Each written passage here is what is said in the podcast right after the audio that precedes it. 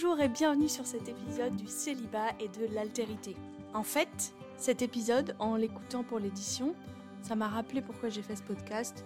Parce qu'on partage vraiment des trucs intéressants sur l'amitié, notamment en tant que célibataire, et j'ai trouvé ça vachement beau. Notre conversation. À l'issue de cette conversation, bien sûr, euh, on a refait le match dans nos têtes, et Esther a lu cette citation. Du coup, je vous la partage. C'est une citation de la revue de théologie et philosophie dans un article sur la médecine et la philosophie au cœur du soin. Donc c'est sur l'altérité. Vous êtes prêts? C'est parti. Ainsi, la présence de l'autre me situe d'emblée, pour Lévinas, en position de responsabilité. L'autre est celui qui échappe à ma compréhension, mais qui m'interroge de toute façon. Toute altérité doit être honorée en tant que telle, et le visage ne reflète justement rien d'autre que l'altérité en tant que telle. Voilà, on vous partage cette citation en introduction de l'épisode. C'est un peu intense. Vous allez voir, c'est un épisode euh, qui fait du bien pour nous rappeler que les gens dans nos vies qui sont différents de nous, il faut se battre pour les garder et ils sont importants et ils sont beaux dans nos vies. Je vous souhaite un bon épisode.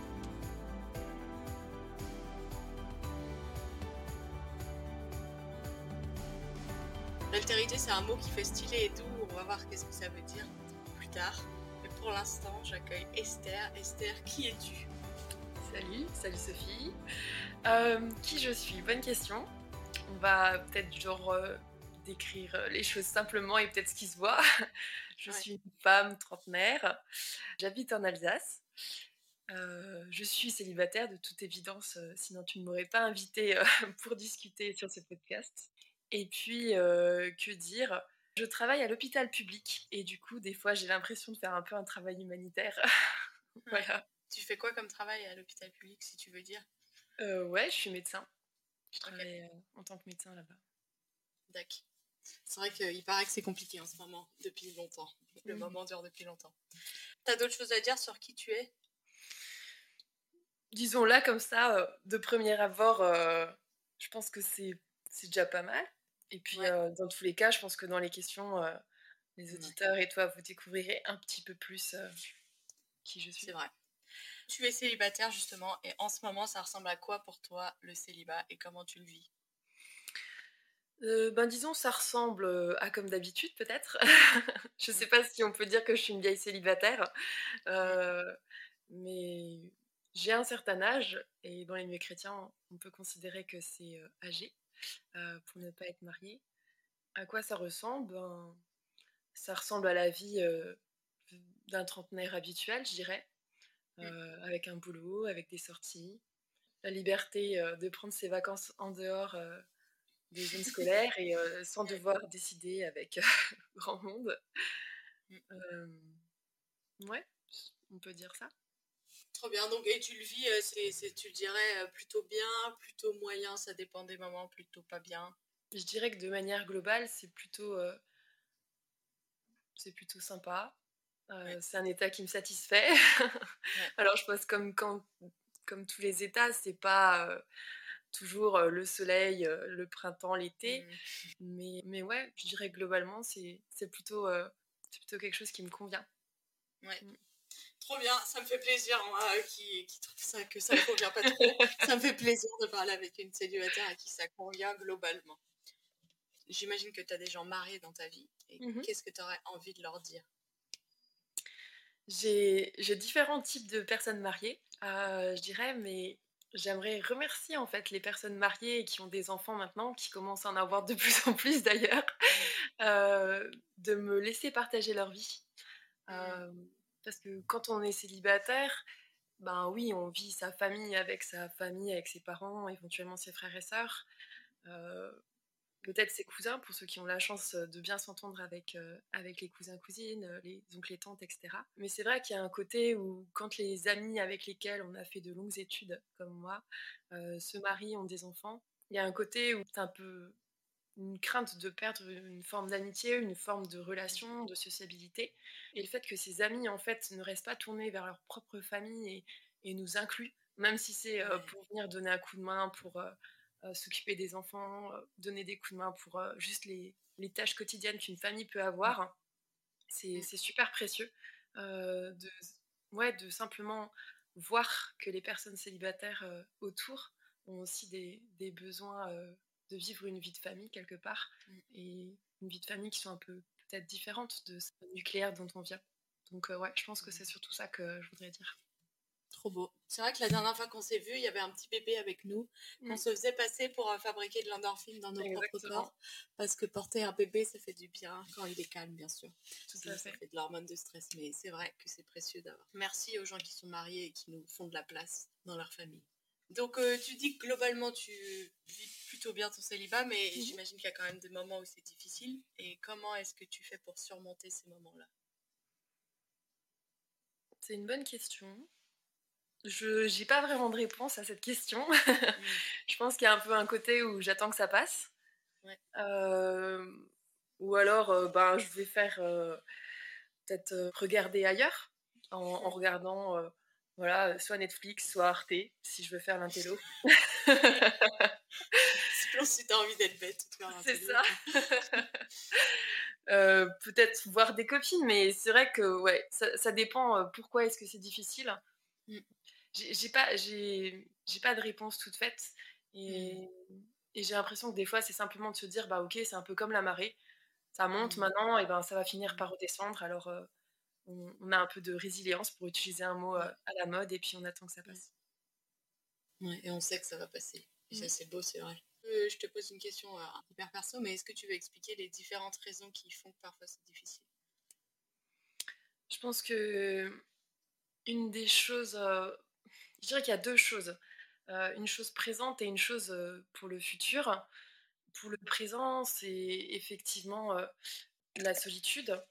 C'est pas forcément une solitude par manque de personnes autour de soi, mais peut-être une solitude d'une certaine intimité. on parlait de porter un bébé tout à l'heure. c'est vrai qu'en fait, en tant que célibataire, on n'est pas beaucoup câliné ou cajolé, enfin, je sais pas comment dire. Et des fois, en fait, juste quand ça va pas, euh, je pense qu'on a aussi besoin que quelqu'un euh, nous prenne dans les bras et, mmh. et c'est pas, on n'est pas dans une société où c'est forcément naturel. Alors voilà, il y a les hugs euh, maintenant qui ont un peu remplacé la bise avec le côté peut-être Covid anglo-saxon. Mais c'est différent en fait que d'être vraiment pris dans les bras et des fois presque même consolé en fait. Ouais. Sans que ça ait forcément un aspect sexuel ou, ou quoi, mais ouais, il y a ce côté-là. Bien mmh. sûr, il y a le côté de la sexualité qui est, bah, comme on disait, ça vient, ça part. Mmh. hashtag cycle menstruel. on est quand même fait pour faire des enfants. Donc, à un moment donné, il y a quand même des choses aussi qui se font par ce biais-là.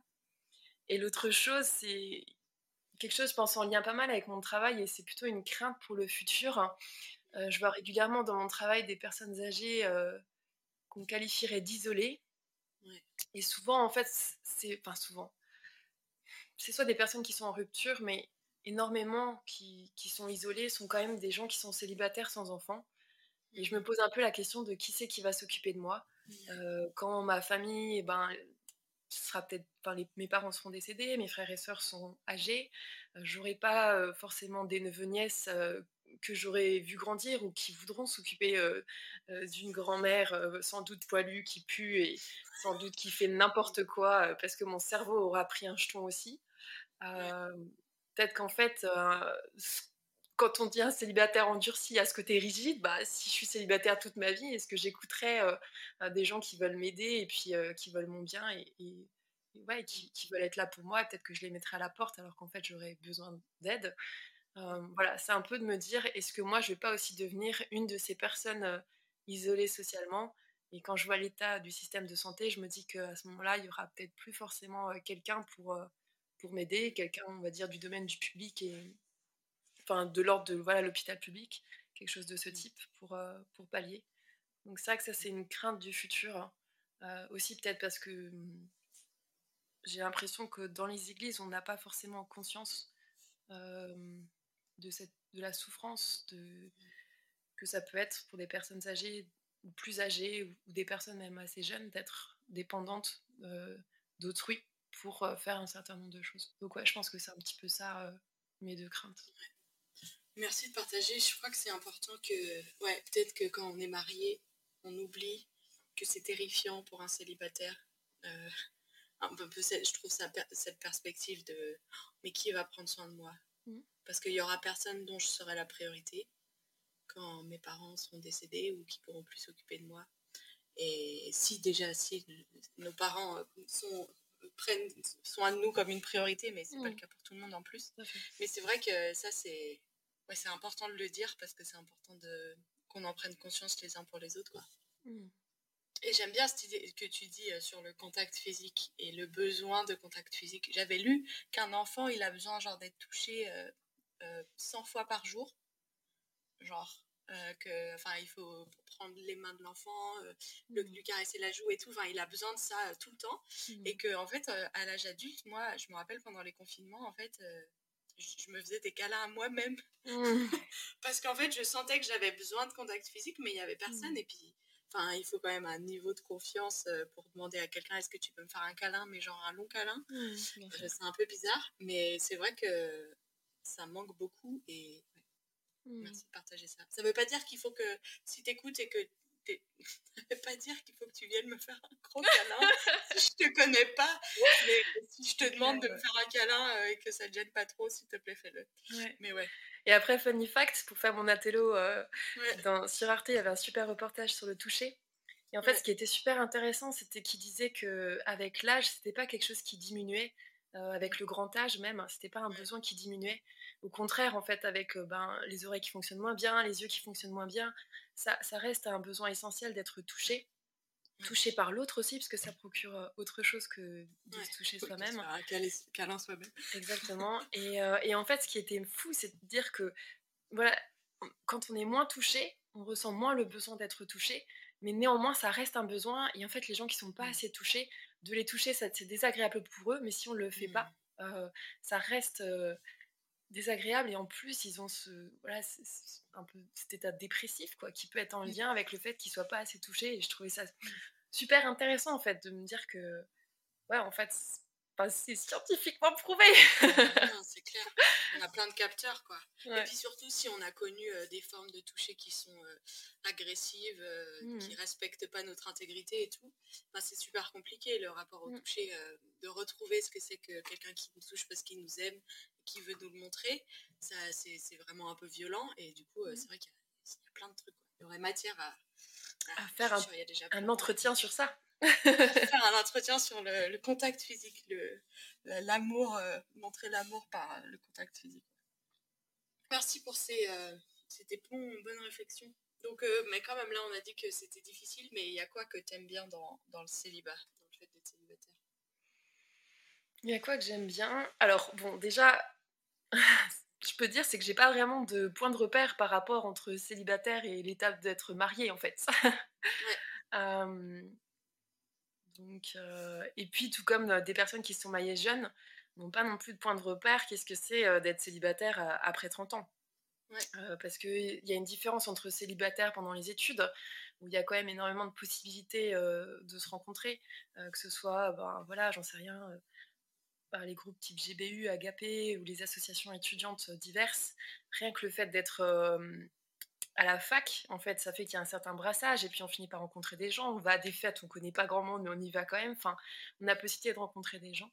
Euh, et puis après 30 ans, bah, les gens ils se posent, il y a moins d'interactions, on va dire un peu comme ça, loufoque. Ouais. Et du coup, euh, c'est vrai que c'est. hum, Ouais, ça peut être un, un- un manque aussi. Donc, je pense qu'en tant que célibataire, il faut qu'on soit.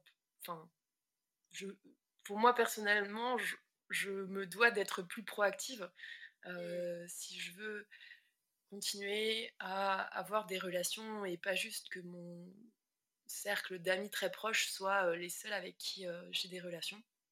Ouais. Euh, aussi parce que pour moi, c'est plus simple de continuer une amitié que de commencer une discussion avec quelqu'un que je ne connais pas.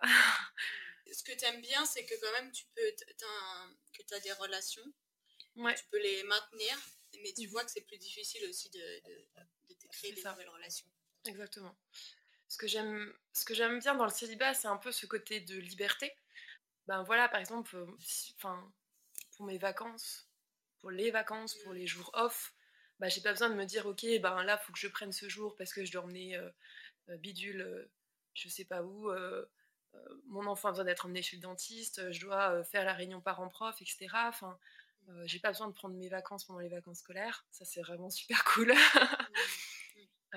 et puis voilà, si, si je veux juste zoner pendant une après-midi, ben, il n'y a personne qui dépend de mon action ou de mon inaction, en fait, mis à part moi-même. Donc, je pense qu'il y a aussi un certain, certaine charge mentale ou un certain stress en moins de quand il faut réfléchir pour 2, 3, 5 ou plus, quand on est célibataire. Trop bien. Donc, l'indépendance et la liberté. Mmh. Ce que tu aimes bien. Trop bien. Et dernière question qui euh, est un peu bizarre mais volontairement un peu choquante. De quelle manière ton célibat est-il fructueux ou fécond? Hmm. Super question. On m'a dit que c'était bizarre de demander ça parce que c'était ah marrant, le célibat est fécond. En même temps, c'est un peu antinomique. C'est ça le mot antinomique? Je sais pas, j'essaie d'utiliser des mots beaux. Ben, en fait, ouais. Ben, je pense que Paul est un bon euh, exemple de célibat fructueux. Et euh, je pense qu'on n'est pas que fructueux parce qu'on fait des enfants qui vont pouvoir euh, remplir l'école du dimanche. Phrase volontairement choc. Ouais, je pense que dans cette liberté, dans cette indépendance, j'ai aussi la liberté de me dire, ben, si en fait, je, ben, là, voilà, je fais une formation qui est super cool, ben, je, peux me, je peux me lancer, je vais manquer à personne si je suis absente pendant trois jours, quoi. Mmh je vais pas devoir gérer un, planning de garde d'enfants, par exemple. Mm. je, vais pouvoir prendre du temps en un à un aussi avec des personnes de l'église. Mm. ouais, et puis en fait, je pense que vraiment, quand on est célibataire, il y a une dimension de l'amitié qu'on pousse plus loin que les personnes qui sont mariées. Parce qu'en fait, ces relations qu'on peut avoir avec un conjoint d'intimité de cœur à cœur, et ben en fait, il faut qu'on puisse trouver euh, ben, quelque part un, autre que soi pour les recevoir, pour recevoir euh, euh, les plaintes, les colères, les tristesses. et si on n'a pas construit des relations de confiance, et ben en fait, il y a juste soi-même, quoi. Mmh. ouais, et donc je pense qu'en fait, en tant que célibataire et, d'être un célibataire fructueux, pour moi, ça veut aussi dire avoir des, relations amicales profondes, durable et qui puisse aussi être un exemple. en tant que femme célibataire dans l'Église, je pense qu'un des fruits que je peux porter, c'est aussi de montrer que c'est pas parce que je suis célibataire que c'est parce que déjà je suis bizarre, même si je suis bizarre, mais ça c'est une autre discussion.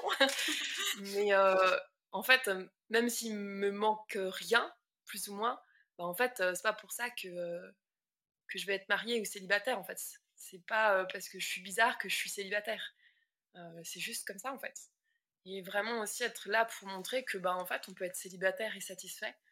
Et puis on peut avoir une vie vraiment cool en fait euh, et être célibataire. Euh, on a quelque part les limites qu'on se fait. J'ai les soirées, les week-ends en fait que, que, je, que je me propose quelque part.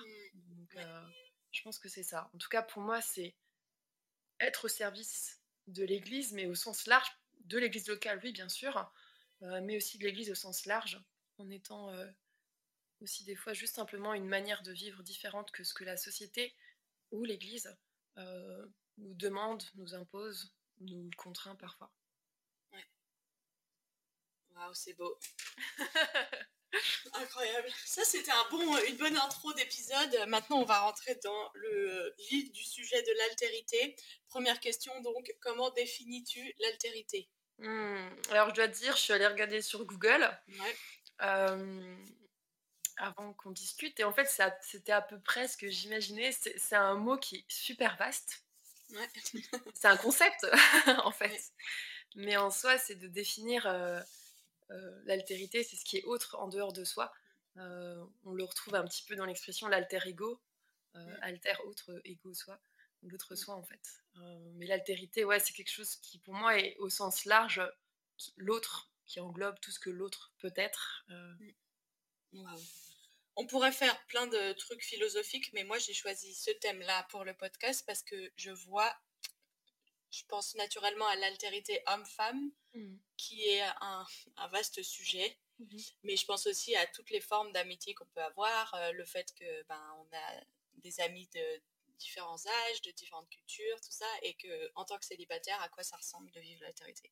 Donc c'est Mhm. vraiment cette idée-là. Et la première question, j'y vais comme ça. Que penses-tu de l'amitié homme-femme et du coup de l'altérité dans l'amitié homme-femme Mhm. en tant que célibataire? Ouais, c'est c'est une bonne question. Euh, j'ai l'impression qu'on est bassiné par euh, un seul type de relation homme-femme.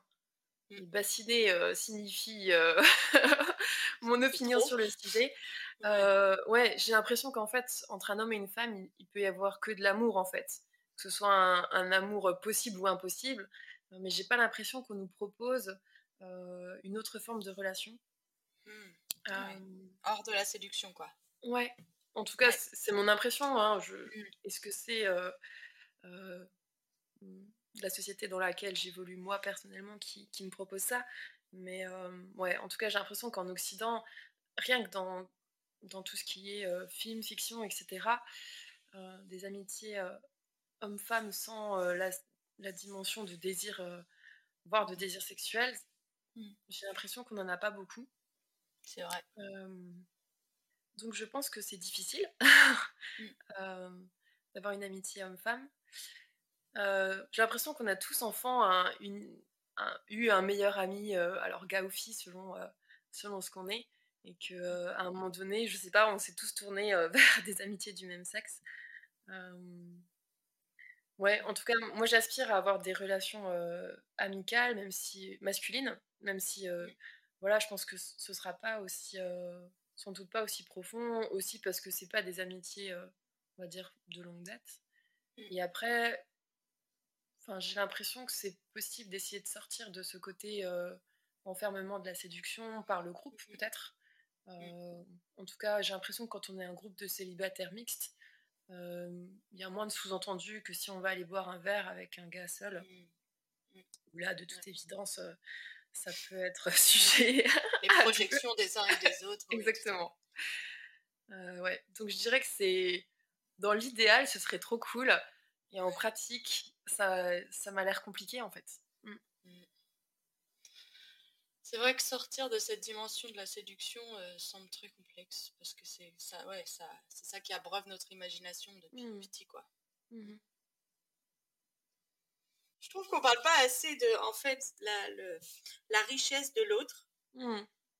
et en même temps le, ben, le fait que l'autre est différent, c'est une richesse et c'est une limite et c'est agaçant Tout à que fait. l'autre ne soit pas comme moi. Et je trouve que dans l'amitié homme-femme, c'est la dimension, mais l'autre est différent. Et l'empathie par euh, essence de je peux me mettre à la place de l'autre. Quand l'autre est très différent, c'est difficile de faire preuve d'empathie. Mhm. Du coup, j'essaie de trouver une question par rapport à ça. Comment est-ce que l'altérité homme-femme t'empêche de pouvoir euh, bénéficier de l'amitié? Au-delà de l'aspect de séduction, est-ce que tu Mm. trouves que l'altérité, ça te bloque aussi? Mhm. Euh, une des choses, je dirais, principales, et je veux pas généraliser parce que j'ai l'impression que certains gars arrivent à en sortir, mais hum, j'ai l'impression que dans notre société et dans notre euh, mode de sociabilisation masculine, on a demandé aux hommes de, de ne pas avoir de sentiments, Mm. ou pas de sentiments euh, euh, à partager, de pas être sensible quelque part. Ils ont le droit d'être en colère, ils ont le droit de, de, je sais pas, tout ce qui est un peu du domaine guerrier, Ouais. de vouloir euh, euh, combattre, vaincre, etc. Euh, mais j'ai l'impression que comme on pourrait avoir une discussion comme ça, juste de ce qui se passe dans sa tête autour d'un thé, je pense que c'est difficile avec un gars et ce serait plus facile avec une nana.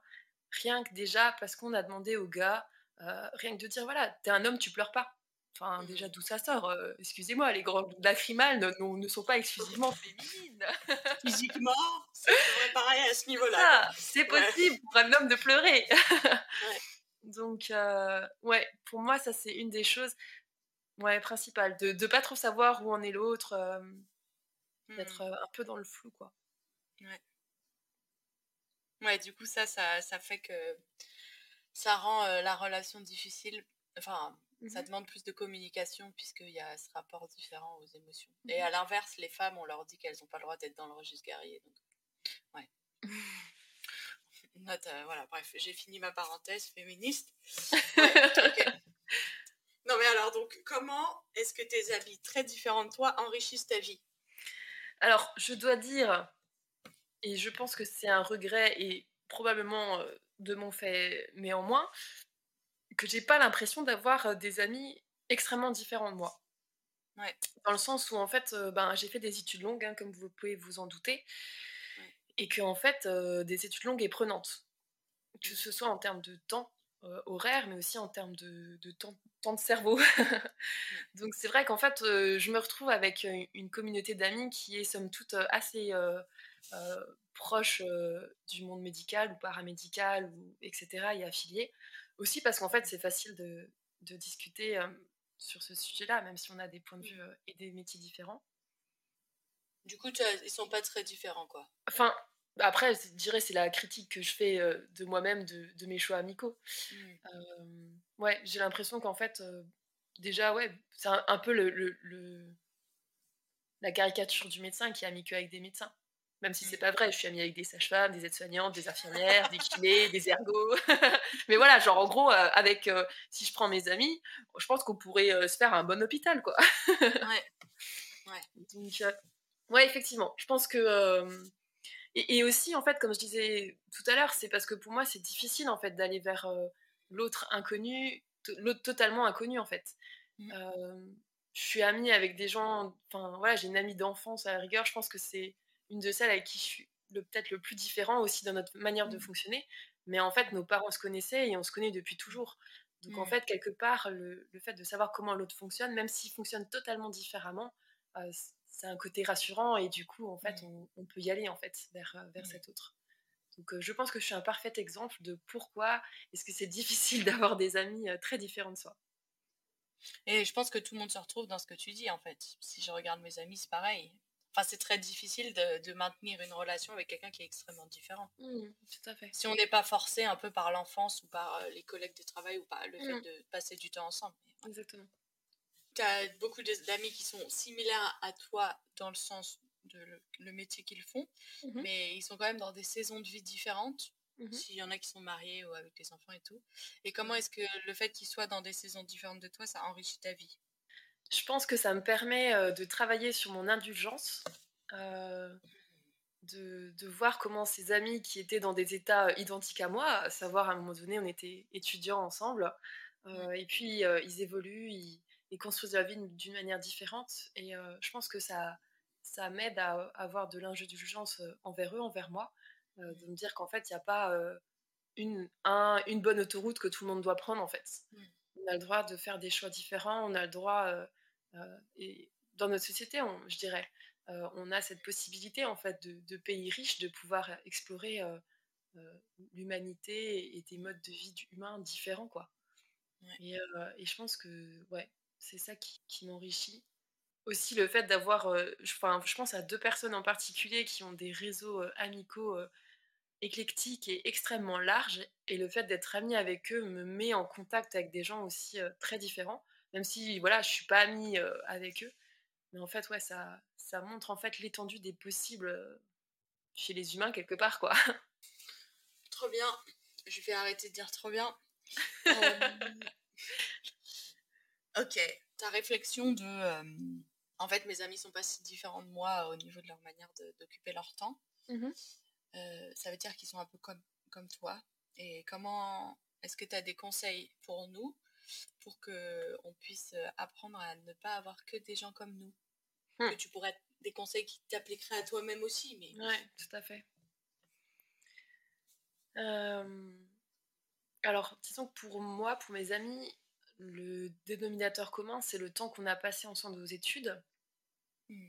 euh, ou en tout cas ou par exemple les collègues de travail hein, qui deviennent des amis Ouais. donc je pense que le dénominateur commun c'est le côté professionnel Mm. et une des choses en fait que je pense et systématiquement je me dis allez on y va on se prend par les mains et on y va.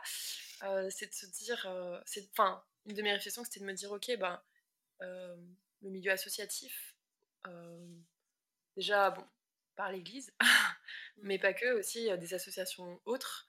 Alors voilà ceux qui aiment l'art de, faire des choses artistiques musicales en danse en sport de rejoindre, pourquoi pas, des associations de lutte pour ou contre quelque chose, de s'investir dans sa commune ou peu importe, je me dis que là, c'est aussi des lieux où on va rencontrer des gens qui ont des, des profils différents.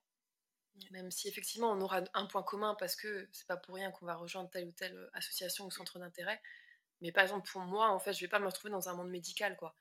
si je me mets à prendre des cours de danse, je pense pas. C'est possible hein, qu'il y ait l'un ou l'autre parce qu'il y a beaucoup de gens qui bossent dans le milieu là, mais enfin ce sera un d'autres centres d'intérêt et à ce moment-là, je vais pouvoir voilà, avoir des relations avec des gens autres. Mmh. Trop beau. C'est vrai. En gros, il faut aller chercher des gens qui sont différents, quoi. ouais. C'est ça. Naturel. Ouais. Je pense qu'on est vraiment naturellement tourné vers soi-même, mmh. vers sa famille. Mmh. Et c'est aussi pour ça que je dis merci à mes, à mes amis avec famille de pas rester dans ça. Et ouais, effectivement, je pense qu'il faut presque se faire violence. En tout cas, pour moi, c'est vraiment ça, quoi de se faire violence pour, euh, pour aller vers Ça dépend des personnalités, quoi. Bien sûr. Bah, c'est vrai qu'en plus, enfin sur euh, là, la série sur l'énéagramme euh, que j'ai fait en juin là montre la, à quel point on est différent, même si on a le même travail, est du même genre, on, hmm. on, a le même âge et tout, même situation de vie, pétard, on est différent. les humains voient le monde avec des yeux vraiment différents les uns des autres et moi, ça m'arrive souvent au, niveau de l'altérité, avec des gens, de me rendre compte qu'en fait, notre vision du monde est complètement différente. Mmh. Souvent, je me dis, mais je comprends pas. enfin, j'ai l'impression que plus je grandis sur euh, l'altérité homme-femme, je suis là, mais on fait des blagues sur les femmes qu'on comprend pas, mais moi, moi, les hommes, franchement, je comprends pas. Je trouve ça, enfin, ça nous ramène vraiment à,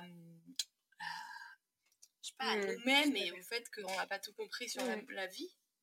Je suis d'accord. c'est ça, Mais c'est vrai, toi tu fais comment? Donc as sur, euh, soit sur l'altérité homme-femme ou juste quelqu'un qui est différent, une femme qui est différente de toi, tu fais comment pour, euh, pour accueillir ce, cette incompréhension mmh. totale Donne-moi des trucs et Bonne question. Alors là, bon, il y a le côté euh, professionnel qui va encore sortir.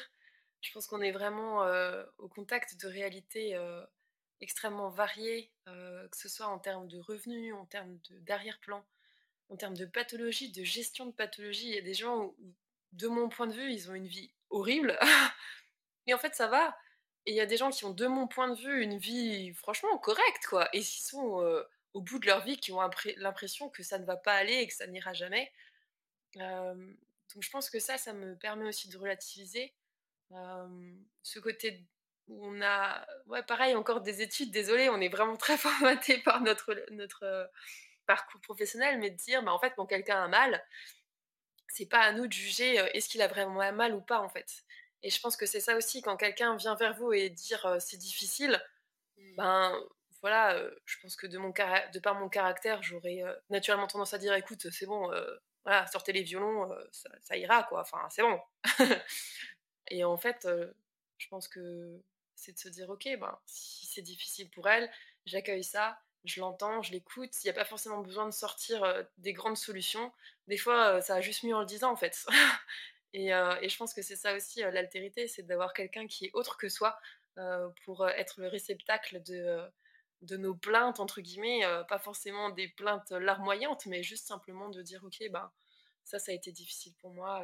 Qu'est-ce que t'en penses? Ou même pas qu'est-ce que t'en penses en fait? Juste, j'ai besoin d'en parler quoi. Tais-toi, écoute. ouais, c'est ça. Hashtag les amis de Job. ouais. 7 jours en silence. C'était les meilleurs amis du monde. Jusqu'à ce qu'ils commencent à parler, ouais. Mais ouais.